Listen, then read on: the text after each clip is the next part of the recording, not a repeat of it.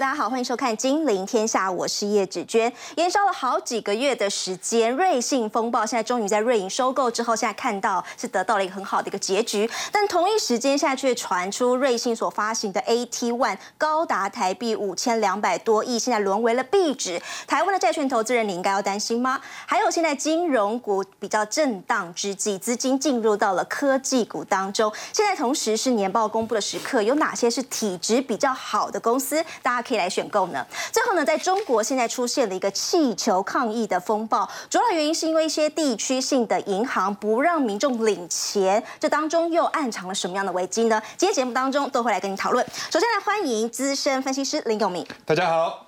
再来欢迎的是中央大学经济系教授邱俊荣老师，子娟好，大家好。再来欢迎李博亚洲区研究总监冯志源，大家好。再来欢迎资深分析师陈伟良，大家好。永明哥，我应该好好奇，我们一般都说瑞幸跟瑞银是死对头。对。那如果现在出现了这样的，而且瑞银它是用几乎是打四折这样的折数买下了瑞信，它对把它死对头给收购，而且算是一个最好的结果吧？还是有还有什么酝酿的风暴在？目前想不出别的方法，而且这是这个它的背后的那一个更大的一个势力，就是整个呃欧瑞士这边的一个这个政府啊，直接去强压，所以现在面临到这个比较就是已经在失火的一个状况之下的话，其实已经不管说你跟邻居之间之前的感情有怎么样，好，就大家合起来一起来救火。你刚刚子娟有特别提到，以三十亿的一个瑞朗，好，大概是呃美金的话是三十二点五亿，好，来收购了这个瑞银的瑞信的一个部分。那整个收购案哈，为什么会在礼拜天的时候这么快的一个进行？主要是从上个礼拜四、礼拜五的时候酝酿欧洲的四家银行不跟瑞信来往来。所以很多的业务，包含证券也是哈，这个都限制交易，所以造成了整个的这个瑞士政府啊，非常的一个紧张。那之前就已经传出来，就是说立拱这个瑞银啊。啊，想办法就是跟他的一个死对头，在这个地方能够冤家和解。那一和解完了之后呢？但是问题是，这个王子跟公主没有办法从这个地方过着很快乐美好生活，因为主要就是说，你今天你基本上你有资产，你也有负债，那你的这个负债抵掉资产抵掉了负债，如果你还有负的话，基本上都是要打包，对，好，都是要打折来卖出去的。那所以对很多持有这个债券的一些在信的一个人呐。哦，这个地方的话，就相对来讲会有损失，所以现在目前看起来，第一步曲是先解决流动性的问题，比如说央行这个瑞士的央行提供一千亿的瑞郎，然后呢九十亿瑞郎的一个担保。那第二步曲呢，就是用换股的方式，瑞信的股东以二十二点四八股换一股的一个瑞银。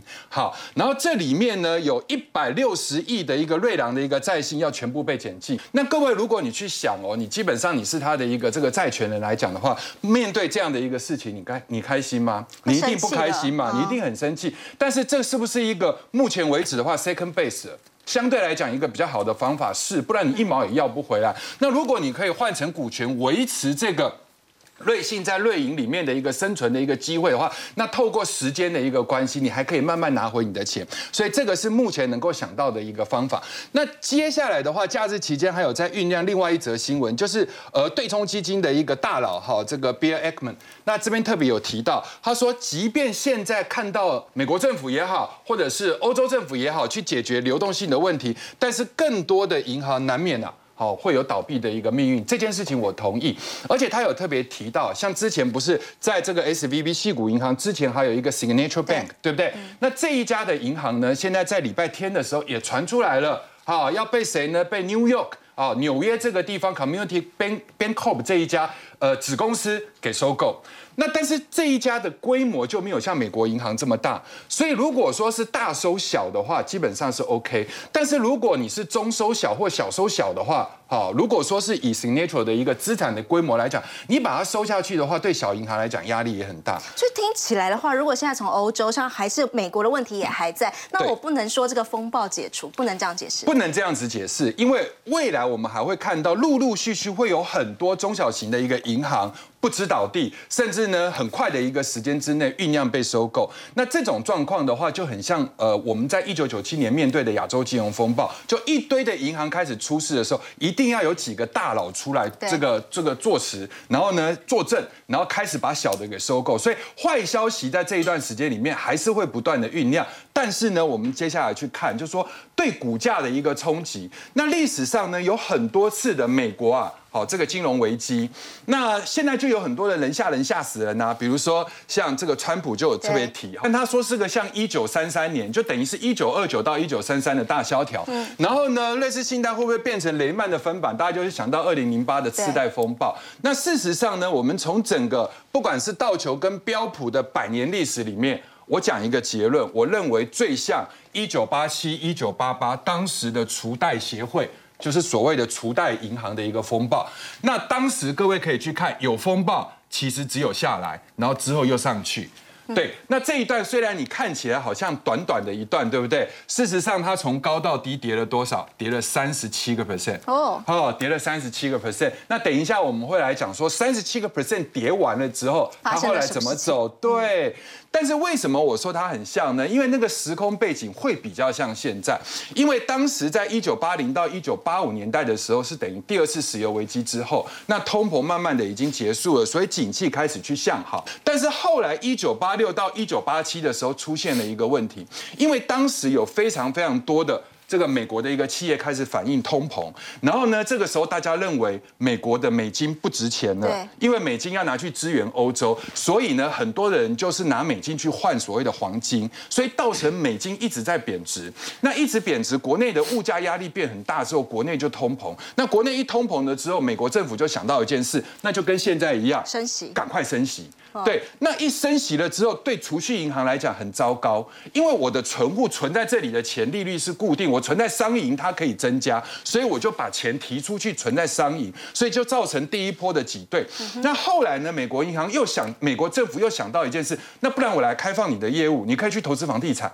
结果那些人一开放了之后，啪啪又跑去投资房地产，储蓄银行跑去投资房地产，可是后来又碰到房地产反转，所以就变成连环性的问题，就变成资不抵债，就是我。的资产不及我的负债，所以最后就一个一个倒闭。嗯哼所以当时的状况是这样。那一九三三。一九三三年，当时的大萧条，那个我们就不要多讲，已经时代久远了。一个是失业率那么高，而且当时是金本位，而且当时也没有类似像我们这种现在的 SEC 这种独立的去监管单位，好，就像我们的一个金管会一样，所以这个不能比。我觉得川普这个话可以提醒，但是这个不会发生。好，刚子娟问到一个最好的问题，后来到底怎么走？它跌了三十七趴，然后发生了对我讲给各位听。如果要比你现在的，比你现在的话，我们来看下一章的一个部分哈。那下一章的一个部分。就来讲，我们在抓美国的银行指数的时候，基本上我们不会去看道琼，因为道琼的话，它是几个比较十家在那里，对，而且它大部分的银行都很大的，对，我们应该看的是 Nasdaq Bank Index，就是呃在纳斯达克里面的银行指数。好，那银行指数是这样，它从这个点到最近的这个低点，各位知道跌了多少吗？跌了三十点五趴。好。当初在一九八七、一九八八当时的呃除贷风暴的时候。它是第一波就直接跌了三十七趴，然后之后开始就没有再破底喽。OK，然后之后就一直在这个地方晃，最后上去晃的过程中，就是你去看到陆陆续续有一百、两百、五百、一千家的储蓄小银行开始倒，就类似我们的信用合作社这种概念。但是消息面很差，可是股价没有再破底。那各位你去看这一次，其实状况也很像，我们把这个消掉，这一次也很像，它一次直接反应。一次直接反应，年初开始大概对三十趴，就突然在最近的消息里面直接崩了。那一崩了之后呢，各位有没有发现，已经将近五个交易日没有再破底？所以它的情形，我们不能说类比，一定要跌到跟一九八七、一九八八当时的三十七趴一样多。如果按照这样算，还有七趴可以跌。但是如果以形态来讲，就是第一次的冲击反应完了之后，后面所有政府出面、大银行出面的消息，让事情变和缓。即便你看起来很悲观，但是股价已经开始慢慢往上走。所以这个就当时的状况。好，那接下来我们对这件事情的一个观察程度，还有另外一个很重要的一个点，就是我们看这个恐慌。指数，那恐慌指数，各位可能比较平常很少看。我们之前讲过一个五十美分的一个交易，那个交易的话，就是有一个神人在去年度的十二月的时候，在十五美十五块这个地方签了一个合约，好，要想办法 gain 一百倍的一个获利，然后呢？去去赌，但十五到现在是不是已经涨了一倍？对，照理说它应该赚钱，可是最近消息面最差的时候是在三月十三号，来到三十点八一，就没有再继续破了哦，没有再继续过高，所以恐慌到这个地方，目前看起来好像已经来到了止住了，然后呢，股价呢也止住，所以这两个讯息就可以告诉各位，你一定要把消息跟股价要分开。我们看的虽然消息很差，但是股价有没有充分反应？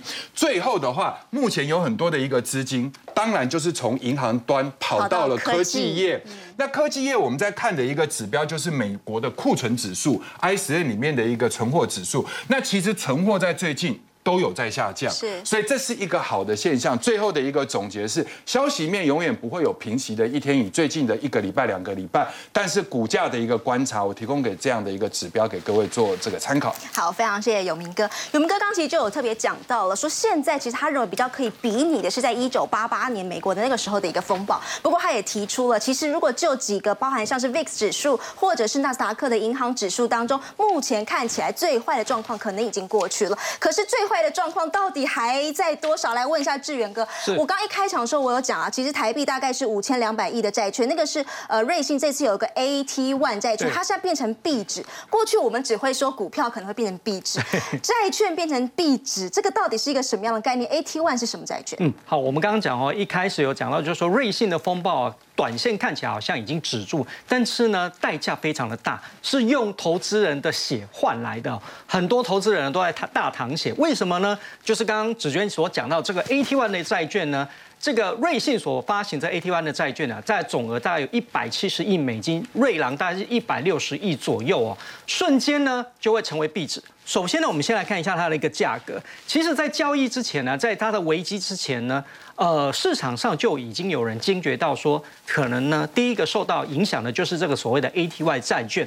你看它的价格啊，大概在宣布之前大概是九十多块，九十几美分，但是呢，一下子在公布之后，一下子就多少？直接这个瑞银用四折买了瑞信啊，这个 ATY 呢，这价格也直接打四折哦，所以。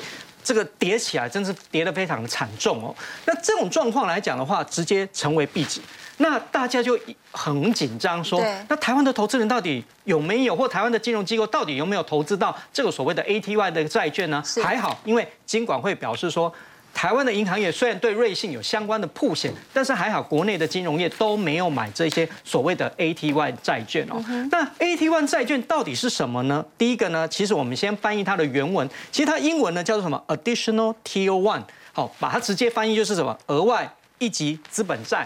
那么还有另外一种呢，它其实有叫做可可债 （Coco Bond）。为什么叫 Coco Bond 呢？它也是英文来的，叫 Contingent。Convertible bond，所以叫两个 COCO。好，这可可债，它的意思是什么呢？它其实是两千零八年全球金融海啸之后，在欧洲的银行业非常盛行的一个方式哦。因为呢，过去如果银行业出现什么危机的话，你可能怎么样？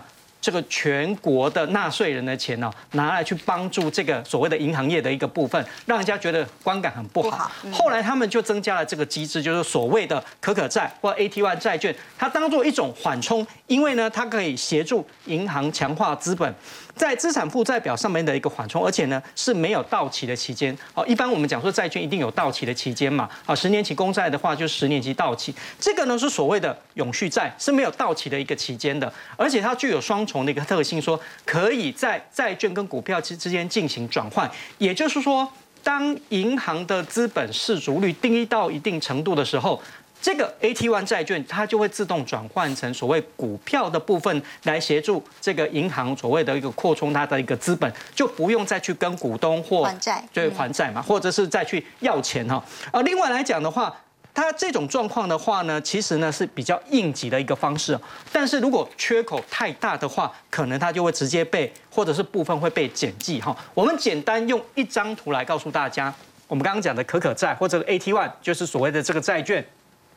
它就是协助银行来做吸收损失的一个机制。好，一般来说的话，如果我们刚刚讲过，如果低于资本失足率一定程度的时候，它可以先转换成这个普通股。但是呢，如果太严重的时候呢，它就变成什么？本金的减损会变成全部减损，或者是其实白话文就是我花了多少钱买这个债券就完全没有了啦。白话文简讲就是这样。对，没错。那简单讲是这样，但是呢，这一笔的交易呢，其实这样来讲的话，也造成了一张呃一些争议哦。我们下一张来看一下，为什么造成了一些争议哦？哦，下一张，好，第一个我们有讲过。这个 Coco Bond 可可债啊，AT1 或者 IT1 债券呢，其实在欧洲是比较盛行，美国并没有这样的一个债券。那你看呢，其实呢，各个欧洲各大银行都有发行这样的这个 AT1 债券，所以规模来讲，其实是日益的升高，对，越来越多。对，那这个绿色的部分就是这个所谓的额外一级的部分，那蓝色的部分是。额外两级，但是呢，因为呢，额外一级的部分它的一个平等是最低的，而且呢，它提供的值利率通常来讲是比较高的，对，大家都比较喜欢所谓的比较高值利率哦。但是相对来讲，它风险也是最大。当风险来的时候，它就是海啸的第一排哦。对，那第二个呢，我们讲到说银行债权的这个清偿的顺序呢，大概有分几个。前面来讲呢。就是所谓的主顺位的一个，或者是保证债权的部部分哦，都会被优先清偿。我们刚刚有讲过，可可债或 AT1 债券它的一个清偿的。次序来讲，基本上是比较低的。中间，好，对，那比较低也没有关系，至少它还是债券的一种。对，所以一定比股票来的高。对，所以你会发现到它还是高于一般的股票或者是所谓的特别股。那这一次瑞信呢，用它的三道防线，就是包括它的一个自救的优先债，或者是它的这个 AT1 债券，就是所谓的这个额外一本呃一级的资本债的一个部分，还有普通股权的一个部分呢，基本上来讲多多少都受到侵蚀，特别是这个。AT1 的部分呢是直接蒸发掉，所以呢，我们再回到第一张的一个字卡来看的话，你就会发现到这样子的一个方式的话，就暴露出出这一次的交易的一个争议性。第一个呢，瑞士的金融监管机构他说，因为他们得到这个政府额外的一个补助啊，所以呢，这个瑞信的 AT1 债券是用完全减记，简单来讲就是完全蒸发掉，对，投资人一毛都拿不到。用这样的一个方式来增加核心的一个资本哦。那我们有讲过，瑞信的 AT1 债券，其实在宣布交易之前就已经有剧烈波动的一个现象。但是呢，值得争议的就是在于说，这个 AT1 债券的一个顺位，我们刚刚有讲过，哎，你瑞信的这个股票还在啊？为什么我是债权人？反而我的顺序还已经没有了，我已经变成壁纸了。那么股票还在，虽然说股价已经变得非常非常低，但是你至少股票还在，而且我的债券的一个部分为什么不能够转换成股票呢？所以很多持有这个所谓 AT1 债券债券的人呢，就会觉得说非常的一个不不公平的影响非常大。嗯哼，其实呢，这也不是第一次哦发生这个 AT1 债券的一个问题，其实在。二零一七年的时候，在西班牙的银行里面呢，也发生过这样的一个事情。当当时西班牙的银行也发生类似这样的一个危机，可是呢，当时的 AT1 债券它被清偿的顺序呢是优先于普通股的。所以这个呢，我觉得呢，未来来讲可能会有会持续的会引发市场的一个。可是建哥，我现在最好奇的是，虽然今天早上金管会是告诉我们说，我们目前看起来台湾的金融业者没有踩到瑞信的这个 AT1，可是呃。周边发行很多其他 ATM，或者我直接说平等呃比较低的那些高收益债，或是我们现在叫做非投资等级债，它会不会被一篮子一起被波及？其实台湾现在买债券的人很多啊。对，没错哦，这我认为就是说多多少少会受到影响，因为这种的债券，大家我们有看到，就是它相对来讲，殖利率算比较高，但是它投资等级是比较低的，那比较类似像的呃这所谓的非投资等级的债券。但是我们在节目上有大呃就一直提醒。投资朋友就是说，我们在投资债券的部分，基本上来讲，风险波动还是要小心，最好是选择什么所谓的政府公债，或者是投资等级债券，这样来讲，投资是一个比较好的一个方式哦。虽然那个瑞信这样的一个事情呢，可能对于一些债券市场，特别是非投资等级债有一些影响，但是我觉得对于投资等级债的部分呢，是比较不受影响。反而会有一个比较相对利多的一个状况哦。那目前因为市场动荡，所以避险的题材就又推升了黄金。对。就接下来冲破两千之后，还有行情在上头吗？对，其实黄金的一个价格受到很多因素的影响，包括央行的储备也好，这个避险的情绪，或者是各个国家它的一个供需也好，像这个中国、印度都很喜欢黄金哦。短线来讲的话，它其实是受到所谓的一个避险的因素的影响哦。那在持续推动之下，短线来讲，我觉得黄金就是所谓的。避险的一个最佳的一个天堂哦。另外来一块来话，我反而要觉得要注意一下美元指数哦。大家注意到，其实美元指数在这个地方其实已经筑底的一段时间。为什么？在等这个这个礼拜，特别是在明天，对对，这个所谓的联总会的一个升息哦，那基本上来讲，联总会应该还是会持续的一个进行升息，只是是一码或者是两码。在连续升息了十八码之后呢，其实呢，对于美元指数来讲，有一个相对来讲有一个比较大的一个支撑的一个作用。另外来讲，大家不要忘了，美元指数的一篮子货币里面呢。两个很重要的货币，一个是欧元，一个来讲就是所谓瑞士法郎的部分哦。那我们刚刚是不是讲过欧洲现在的所谓银行业？虽然美国也有啊相对的、最相对应的所谓的银行业的问题，但是瑞信的问题可能来讲的话，烧的还更大。所以这一点来讲，我觉得反而对美元指数的部分哦有一个比较好的一个一个作用哦。那另外来讲，短期之内呢，看起来是风暴不至于延烧。过大，因为现在来讲有增加流动性的一个状况哦，大家也很害怕，就是说未来来讲是不是会演烧成所谓的一个金融危机？但短期之内，我觉得呃，包括欧洲或包括美国的一个部分呢，其实都有留意所谓的金融风险的部分。那这一点来讲的话，我觉得后续来讲还是要观察后面的一个相关的一个金融情势的一个发展。好，非常谢谢志远哥。其实志远哥刚有特别讲到了一个重点，他认为说在这一次的风暴，欧洲的风暴当中，其实包含像是瑞士法郎，还有像是欧元，未来有可能会有走低的状况，这因而有可能可以推升美元的走势。好了，我们刚刚讲了很多的美国啊、欧洲的一个状况，还是要回到台湾啦。尤其我们现在都说，哎，其实你说欧洲、美国乱乱很多，可是今天台股其实也只有小跌啊。所以现在大家就想说，好了，那如果资金在台股当中还算相对稳健，那某种程度上呢，现在我们公布了去二零二二年的财报全部公布完之后，体质稳定的股票可不可以进场？哦，最近年报在公布了，而且是进入最后倒数，再加上行情比较震荡，所以其实高值利率股慢慢呢，这个就是要回到他们一直以来都是，这个就是算是要进入到他们的主场的时间了。是。啊，但是呢，紫娟也好，或观众朋友应该常常听到一个说法啊，值率异常高的公司，比方说超过十趴，对。这些股票呢，你可能要小心，甚至要避开。这个说法哦，其实对也不对。这要看呢，你的投资的目的是什么。如果是纯股，那当然可能你要小心哦。这样的公司可能是有一些陷阱啊，或者说它可能是因为一次性的获利冲高。但是呢，哎，我觉得其实这种高值利率的题材，你也可以呢做波段。借机发这个借机实力，借题发挥是。比如说，我先举一档哦，二零二二年去年高值率的股票，值率呢当时宣布起来蛮惊人的，因为它配四块钱现金股利，三元股票股利，值率超过二十趴。二十趴。对，这家公司呃五六零三陆海啦，哦，其实当时也蛮多人有关注或参与过哦。如果你乍看这个图形，你想说。好险哦，我没有这个参加这档个股哦，否则呢，现在来讲它还陷入贴息哦，被被套牢。但是如果我们回头去看哦，其实它在去年除权息之前，总共有两波行情。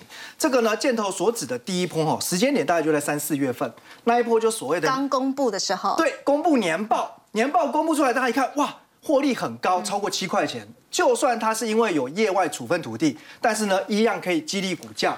好，那接着呢，因为有了年报，大家就开始呢猜测也好，推算也好，哎，去估计它今年呢，哎，可能会配多少股息。所以在除权息之前，它又有第二段。那其实这两波行情，我们算一下哦，非常惊人。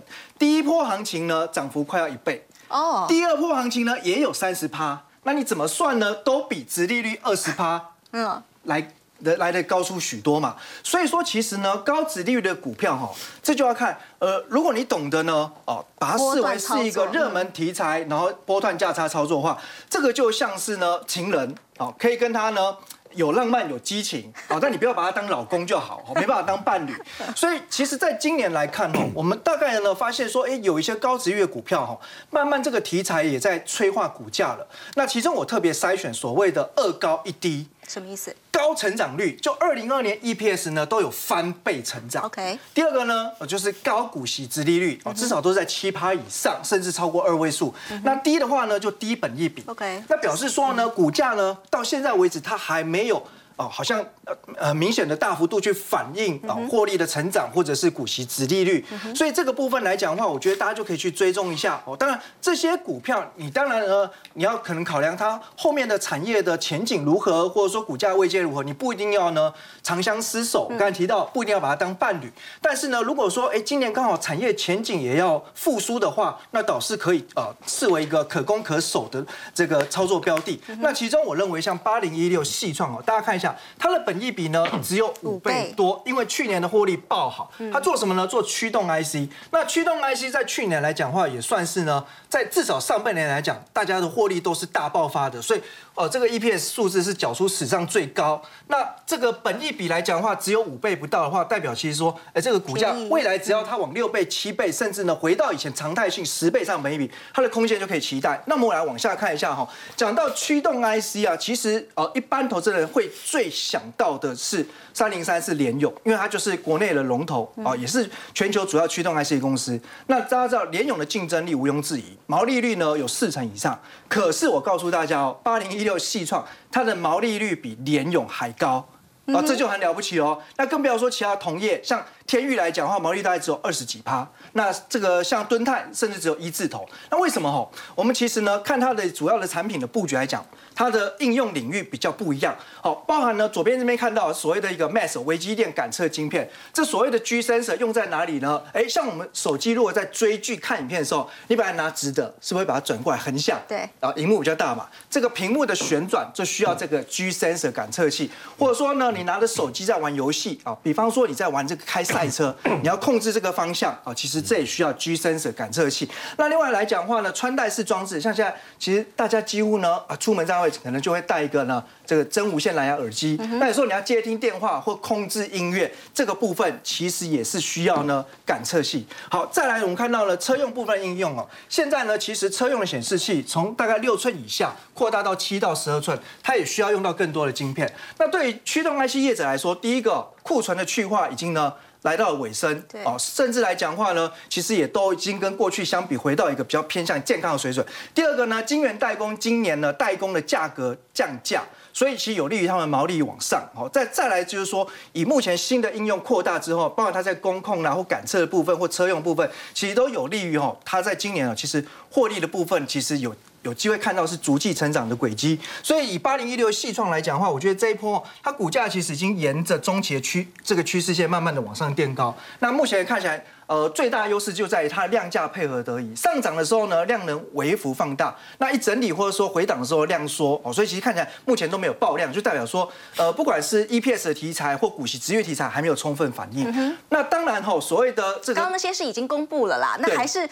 就像你刚刚所说的，年报出来之后，但是真正的鼓励政策还没有出来，大家市场才有那个猜测的空间。对，就像我们刚刚一开始举例这个陆海哦过去的一个例子，所以呃，其实从年报出来之后呢，我们也可以呢。稍微动手算一下，去推估有哪些公司它有潜在的高值利率题材。那这边呢，我简单就是抓出哈，去年 EPS 很不错的公司，然后呢，按照它前一个年度的配息率来算，那推估出可能的现金股息。那按照现在的股价，我们就可以算得出预估的值利率水准。哦，那这边其实也挑出一些呢，至少超过九趴以上，甚至有到。呃，十四、十五趴值率的公司，那特别来讲话呢，我觉得像工业电脑的股票哈，广基是可以留意。工业电脑哈，今年大家第一个就是就是说，在呃原料跟零件的部分的缺料已经呃慢慢的缓解，所以呢出货也回到一个正常的轨道。那工业电脑这么多公司哦，其实我为什么特别挑广基？除了看到它职业优势之外，大家看看它产品的应用，包含了像工业自动化哦，或者说在网通，或或者说在智慧零售，或者说智慧交通或物联网，这个其实都是未来哦成长性相对。被看好，那它过去已经连续二十年都配发现金股息，那今年呢？当然这个股息部分也值得期待之外，其实我觉得在呃整个业绩的动能部分，因为它第一季网通的专案订单哦就会开始大量出货，所以目前呢，其实在最近股价刚好有一个小幅度的拉回整理，这个地方呢配合成交量萎缩，应该代表筹码也沉淀干净。那逢回的话，大家可以追踪看一下。所以你会觉得这个适合像刚刚你所说，先做一个波段。然后在真正除息之前要先卖掉，是这个概念吗？其实哈，我从高值率股里面都挑两档，我觉得呃产业成长前景相对好的。是，那怎么操作？除全息之前如果没有爆量的话，我觉得大家呢就可以以月线为停利停损点。那如果说除全息之前它能够稳定上涨哦，那后续来讲，甚至你可以就参加除息哦，因为未来填息的空间随着业绩成长应该是可以期待的。OK，好，非常谢谢威良哥。好，同样的讲到了总金相关的数据，不过我们说现在资金转进。到了科技类股，但是偏偏总经数据看起来台湾销售好像又不是非常的好，因为在刚刚公布了二月份的外销订单，现在是确定了连六黑，而且呢是年减达到了百分之十八点三，虽然虽然啊是比一月份的百分之负十九点三好了一点点，但是依旧是双位数的一个负成长。好，来问一下邱老师了，呃，我们大家现在都会讲说，我们在看礼拜四的时候，美国联准会会不会升息，升息多少，然后接着看台湾的状况。可是现在有两种声音，第一个声音是说，因为我们台湾现在四月不是也要调升水电费嘛？那水电费调升了，我看到还有专家讲说，呃，台湾 CPI 可能到三趴以上，有可能也有这样的说法。那如果是这样的话，央行其实应该要升息来打通膨。可是偏偏我们现在外销订单二月出来是双位数的负成长，那这样子我们感觉央行不能升息，它应该要让台币贬一点。哎，那升还是 应该怎么样做呢？现在？好，那呃，这个有两种说法，一个是呃学理上该怎么做啊，对。第二个是我们要猜猜杨总裁心里在想什么事情啊。OK，那我们都知道现在这个状况啊，出口不好，刚才大家看到外销订单哈，这个呃下跌十八点三 percent，其实没有显著的差异，还是非常糟糕。嗯。好，那我们整个呃前两个月的整个出口啊，衰退了两成。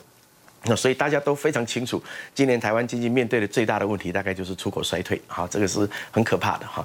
那现在连五黑连六黑啊，呃，比起这个二零一五年这个连十七黑啊，看起来还早的哈。那到底会发生什么事？那这个就我们就探究这背后的原因哈。但现在啊，我想全世界最痛苦的事情，包含美国联准会在内，就是这样。呃，你升息也不对，不升息也不对，哈。你不升息的话，通膨越越来越严重，而且所谓越来越严重，就是它僵固了。好，很难这个打打消它。那通膨所造成的，呃，你看整个全球终端需求的减少，现在看到大家看到大家深受其害嘛，哈，不止台湾，这个贸易动能其实非常非常的差。所以你为了要这个呃去除这个原因，那你必须要打通膨。对。但是一打通膨，大家又说，那你会使得经济变差。嗯。好，那怎么办呢？所以我们就关键哦看两件事情。第一个事情就是说哦，你看呃这个美国联总会已经强调了哈，这个在这次这个银行业的事件之前，他就强调了哈。呃，最终利率可能会比市场预期的还要高。对，好，那这个鲍尔也不止一次的讲，只要这个通膨还没有降到降到两个 percent 呢，都不要期待有降息这种事情。那可能还非常久的啊，这是第一个。那第二个观察点哈，就是呃，大家还去年这个时候大家还记得哈，呃，首先的发难的就是英国央行，英国通膨很严重嘛，英国央行说这个实在没办法，好，那可能要制造衰退来解决这个通膨问题。大家去年觉得很荒谬，嗯，但是今天。哈，我们看到啊，美国现在无论是在学界，哈，无论是在这个产业界，或者甚至是联总会本身，哈，大概慢慢有这个共识出来，就是你非得要有一波的这个衰退，好，所以你要失业率高到一段时间啊，一定的这个高度，而且要维持一段时间，可能这个通膨才有办法被打消。如果这个共识形成的话，对，那就代表。决策单位没有在怕这个衰退这件事，哈，那你不怕衰退这个事，那次问题就很严重了，就是升息可能就会不断。对。那在台湾来讲，呃，刚刚子娟问到的哈，那这个问台湾央行会怎么做？对。我要讲的就是说，呃。每一个国家的央行哈 DNA 都不一样。哈，对美国来讲，它现在是不怕衰退，也要打通膨。好，在台湾呢，这个央行有时候还蛮有趣的哈。这物价现在好像不是央行的事，压物价都是经济部的事。好，所以这个呃电费不能涨太多啦，要顾虑到物价稳定啦。哈，这个大宗进口物资要呃降关税，财政部。哈，那对央行来讲，他说你看现在我们 CPI 很稳定啊。对。哈，呃大家虽然都知道那个 CPI 很有问题，跟人民感受落差很大，但是只要央行出来讲，反正我就是永远信这个主计总处公布的 CPI，它永远都很好，所以我们都不用做什么事。再加上我们现在出口很很糟糕，所以就像刚刚子娟讲的哈，在台湾有一个呃非常两个奇怪的思维哈。第一个思维就是，你看现在金融业啊，都估计这个央行可能不会升息了。好，那呃这个不是理论上要不要升息，是呃我们金融界都知道我们的央行和杨总裁心里在想什么哈，就宁可松不要紧。好，这台湾央行的特色就是这样，所以大家都合理预期这个央行不会升息。好，所以这第一个我们看到的情况是这。第二个特色是什么呢？第二个特色就是，当我们每次经济遇到不好的时候啊，第一个想到的一定是外需，而不是内需。嗯，啊，所以你看经济不好了，出口不好了，所以大家就看了这个美国要升息嘛，你就让它升啊。美国一升息，台币就会贬啊，台币就会贬，就有利于我们出口啊。这最全世界最廉价的促促进出口的方式，就是让这个货币贬值嘛。哈，那所以这个。不要忘了出口原本是经济部的事情，好，现在央行现在看这个呃呃协助经济成长这件事情，可能看得比这维持物价稳定还来得重要。倒是现在经济部看物价稳定，可能比这个其他事情还要来得重要哈，是不是角色有点这个错乱了哈？好，那所以如果我们看这个情况哈，就是说呃学理上我们大家都知道哈，其实。很多人还是觉得应该要升息了。呃，从联总会开始到很多各国的央行，其实通膨这个事情哈，有的时候你不能只看现在这个时点的 CPI。好，这个通膨为什么呢？我们讲 timing 很重要，就时间点非常重要。大家，就美国犯的最大的错误就是打通膨打得太慢。对，好，让它飙起来，然后僵固在那里以后，你后续要做什么动作就非常非常的困难。大家其实都体认到这件事情，但是我们的央行是没有这个思维的。好，我只要看到现在的 CPI 很好，那就没事了。哈，那但是呃，大家都很担心哈，如果这个时间点不好好掌握的话，恐怕。呃，在我们前面做的事情啊，会前功尽弃。这主要是你觉得台湾的央行应该要升息？对，好，就这个事情来讲，因为你看全世界央行都现在都是，呃，万事莫如打通膨急嘛。好，但是对我们来讲，我们就是呃有点闭着眼睛，觉得通膨不严重。那不要忘了，现在影响全世界需求，甚至导致出口衰退的最重要的因素，不是升息，而是通膨。嗯哼，好，这个邱老师刚刚跟面特别跟大家稍微讲了一下，不过他认为是说，呃，可以分为央行会怎么做跟应该要怎么做。如果就应该的角度的话，其实邱老师认为说应该要升息嘛，但是会怎么做，大家认为说还是为了要救出口为主要目标政策，所以看起来这个动作可能没有大家想象中。比较那种鹰派的感觉。好，待会儿休息一下呢，回到节目现场，我们来去来讨论是这一波金融的危机，在中国大陆，现在习主席也开始做了一些金融的整顿，到底是怎么回事？休息一下再回到节目现场。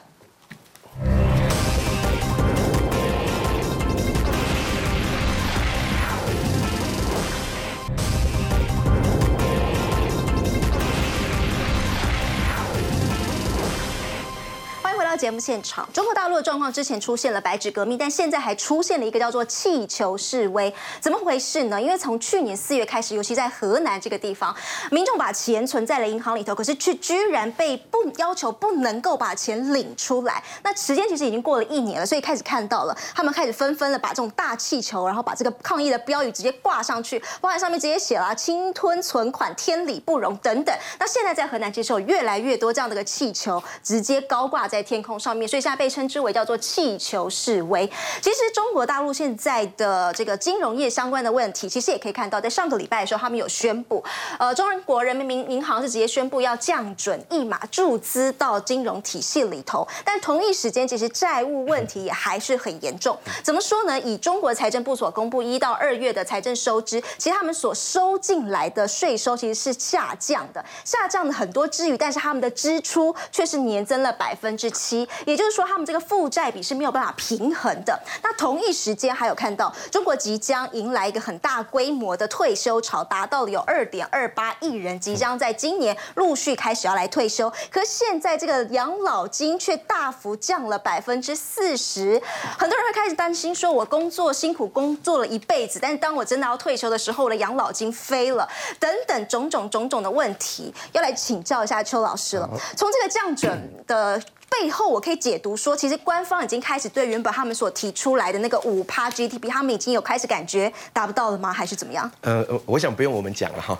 我们新的总理李强自己都讲了哈。要达到这五趴的 GDP 是很拼哈，非常大家都非常清楚。那我们呃很容易看嘛，其实呃经济成长大概就几个要素哈，所以你看最重要就投资。那我们过去啊，这个中国经济成长为什么很多人用狂奔来形容哈？那动不动超过两位数或是十趴九趴，其实都是房地产的贡献。啊，就它的在在中国经济里头，投资占的比重非常非常的高，但是现在啊，狂奔是戛然而止，突然停下来了哈，所以你看这个房地产的投资前两个月还减少的。好，那房地产的投资在中国投资现在占最重的比重，它前两个月减少了五六个 percent，就代表整个投资是在下降的。好，那这个状况其实蛮严重。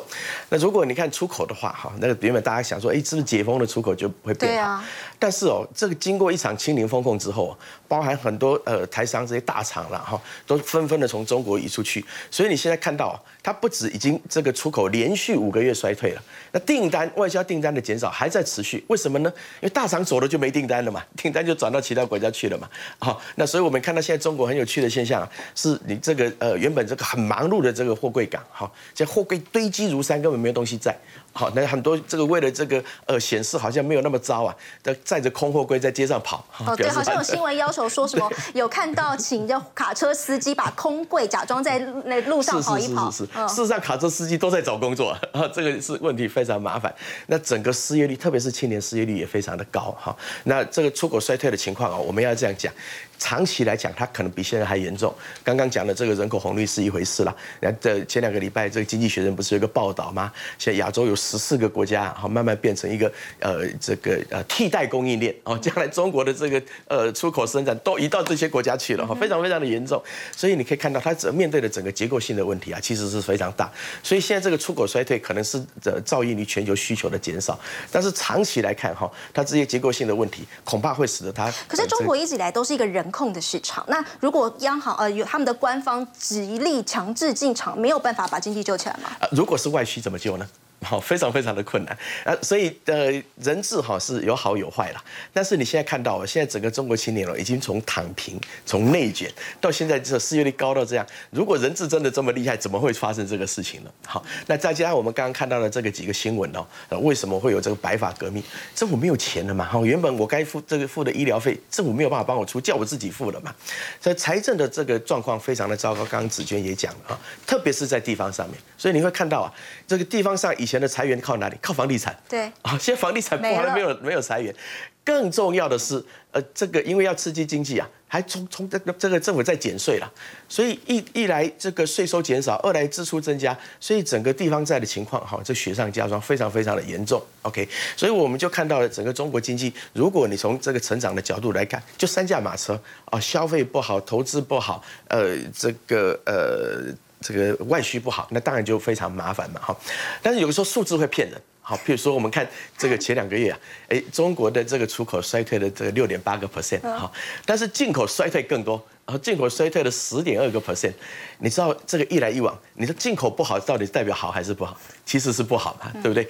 进口就两种东西嘛，要不然就是进口资本设备，要不然就进口消费财。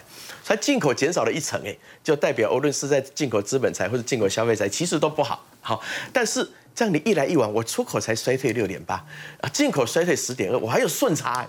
好，所以你在数字上看起来还可以支撑那个呃经济成长的数字，但是啊，我说数字有时候会骗人，就是这样哈。它其实是因为两个不好，这个一个不好比另外一个不好更大，所以你看到了整个呃经济成长数字好像还还有一点正的。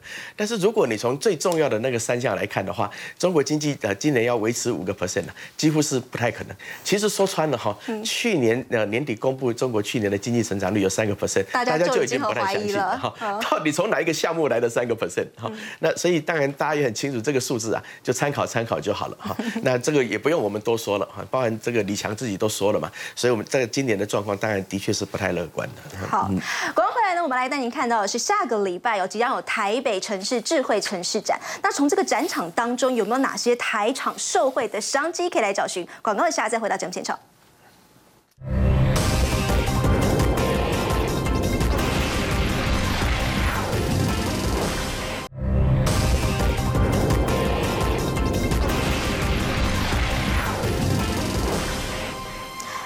城市展即将在三月二十八号就要开始了。那同样的，我们其实也知道说，今年哦，台湾政府跟 A I T 还会一起来用一个台美欧润的一个合作。那当然了，当中我们就会好奇啦，台湾的厂商有哪些可以受惠？先来问一下有明哥，到底这个智慧成展这次的亮点有些什么？好，第一个部分的话，就是今年度是我们的这个经济部的工业局啊，非常侧重在所谓智慧城市这个议题。除了包含这个节能减碳以外，另外一个非常重要的主轴。那第二个的话，这次的这个智慧展览里面要要开办一个很重要的论坛，这个论坛的话叫做台湾跟美国的五 G Open Networking。那这个东西是代表什么意思呢？我们要知道，就是现在是一个五 G 的环境，啊，在国外也是，在台湾也是。那但是五 G 你就必须要架基地台，那你架基地台的时候，你所有的这些电信设备都掌握在三家的一个手中。第一个的话是 Nokia，第二个的话伊爱立信，第三个的话就是华为。那你跟他们买基本上是贵的，好。但是对于很多像日本啊、美国啊一些中小型的一些电信商，他说我可不可以自己组一个联盟？那我这个联盟呢，我只要讲好我们的通信协定，我们有自己的伺服器，白牌的伺服器，我们架自己的交换器，然后我们架好自己的一个无线网络的话，那这样子我们就可以相容，那这样就可以解决很多啊，这个基地台没有办法盖到，但是呢，我们可以用这个方法来代替，甚至我们的成本更便宜。那他们组成的这个联盟的话叫 Open RAN。那 Open RAN 的话，话我们就把它解释成所谓的 O RAN。那这一次不光是 AIT 跟这个工业局哦，连英特尔也来。那英特尔为什么也要插一脚呢？因为英特尔是做晶片，可是在美国它的晶片呢，基本上已经被打打趴了，被 AMD 啊或被其他的都打趴了。所以他现在借由想要在这个新的联盟里面取得话语权，看你们这一些所谓的网通公司能不能都用我的晶片，那以后我们就可以共组一个联盟，维持我的地位。那现在的这一些公司里面，我们要知道，就是说政府这次是真的会拿钱来补助很多的一个厂商来发展所谓的智慧城市，所以欧润这一块对智慧城市来讲非常的重要，就是能够把所有的智慧交通、智慧医疗、智慧生活全部透过欧润这样的一个方式把它结合在一起。哈，那这里面有几家的公司哈，那我们之前有跟各位讲六六六九的一个尾影，那呃最近的一个股价是在整理的阶段，但是我一直认为其实以它刚公布出来的一个获利非常非常的不错，因为它去年是赚了。八十一点零七，那如果以这样的一个获利看，现在的股价，股价的本益比是小于十三倍。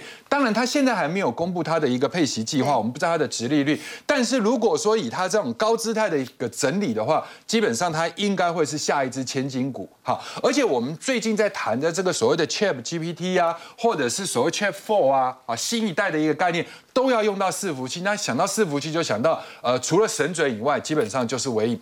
那另外一家公司也是我们之前跟各位讲过的，就是五五三五三的台铃。那台铃这家公司去年赚了一点八亿，如果以网通股的结构来看，它应该是在网通里面相对于中磊跟智易以外。好，相对比较低本一笔的，那这一家公司有智慧城市无人无人工厂的一个概念，就是我们之前所说的 TSN。那股价的一个形态，最近从下来，经过了这次的银行风暴，但是在最近又开始上去。那二十四号他要办一个法说，也是他近期里面哈，就是相对比较重要的法说，会有很多关心欧瑞或者是关心 TSN 无人工厂这样的一些法人会去与会，所以大家可以留意。微软呢上礼拜呢，最新公布了新的 AI 可以用在作业系统当中，这因此也让礼拜五的微软股价大涨了超过百分之四。这到底是什么样的一个新的 AI 智慧？休息一下再带您关心。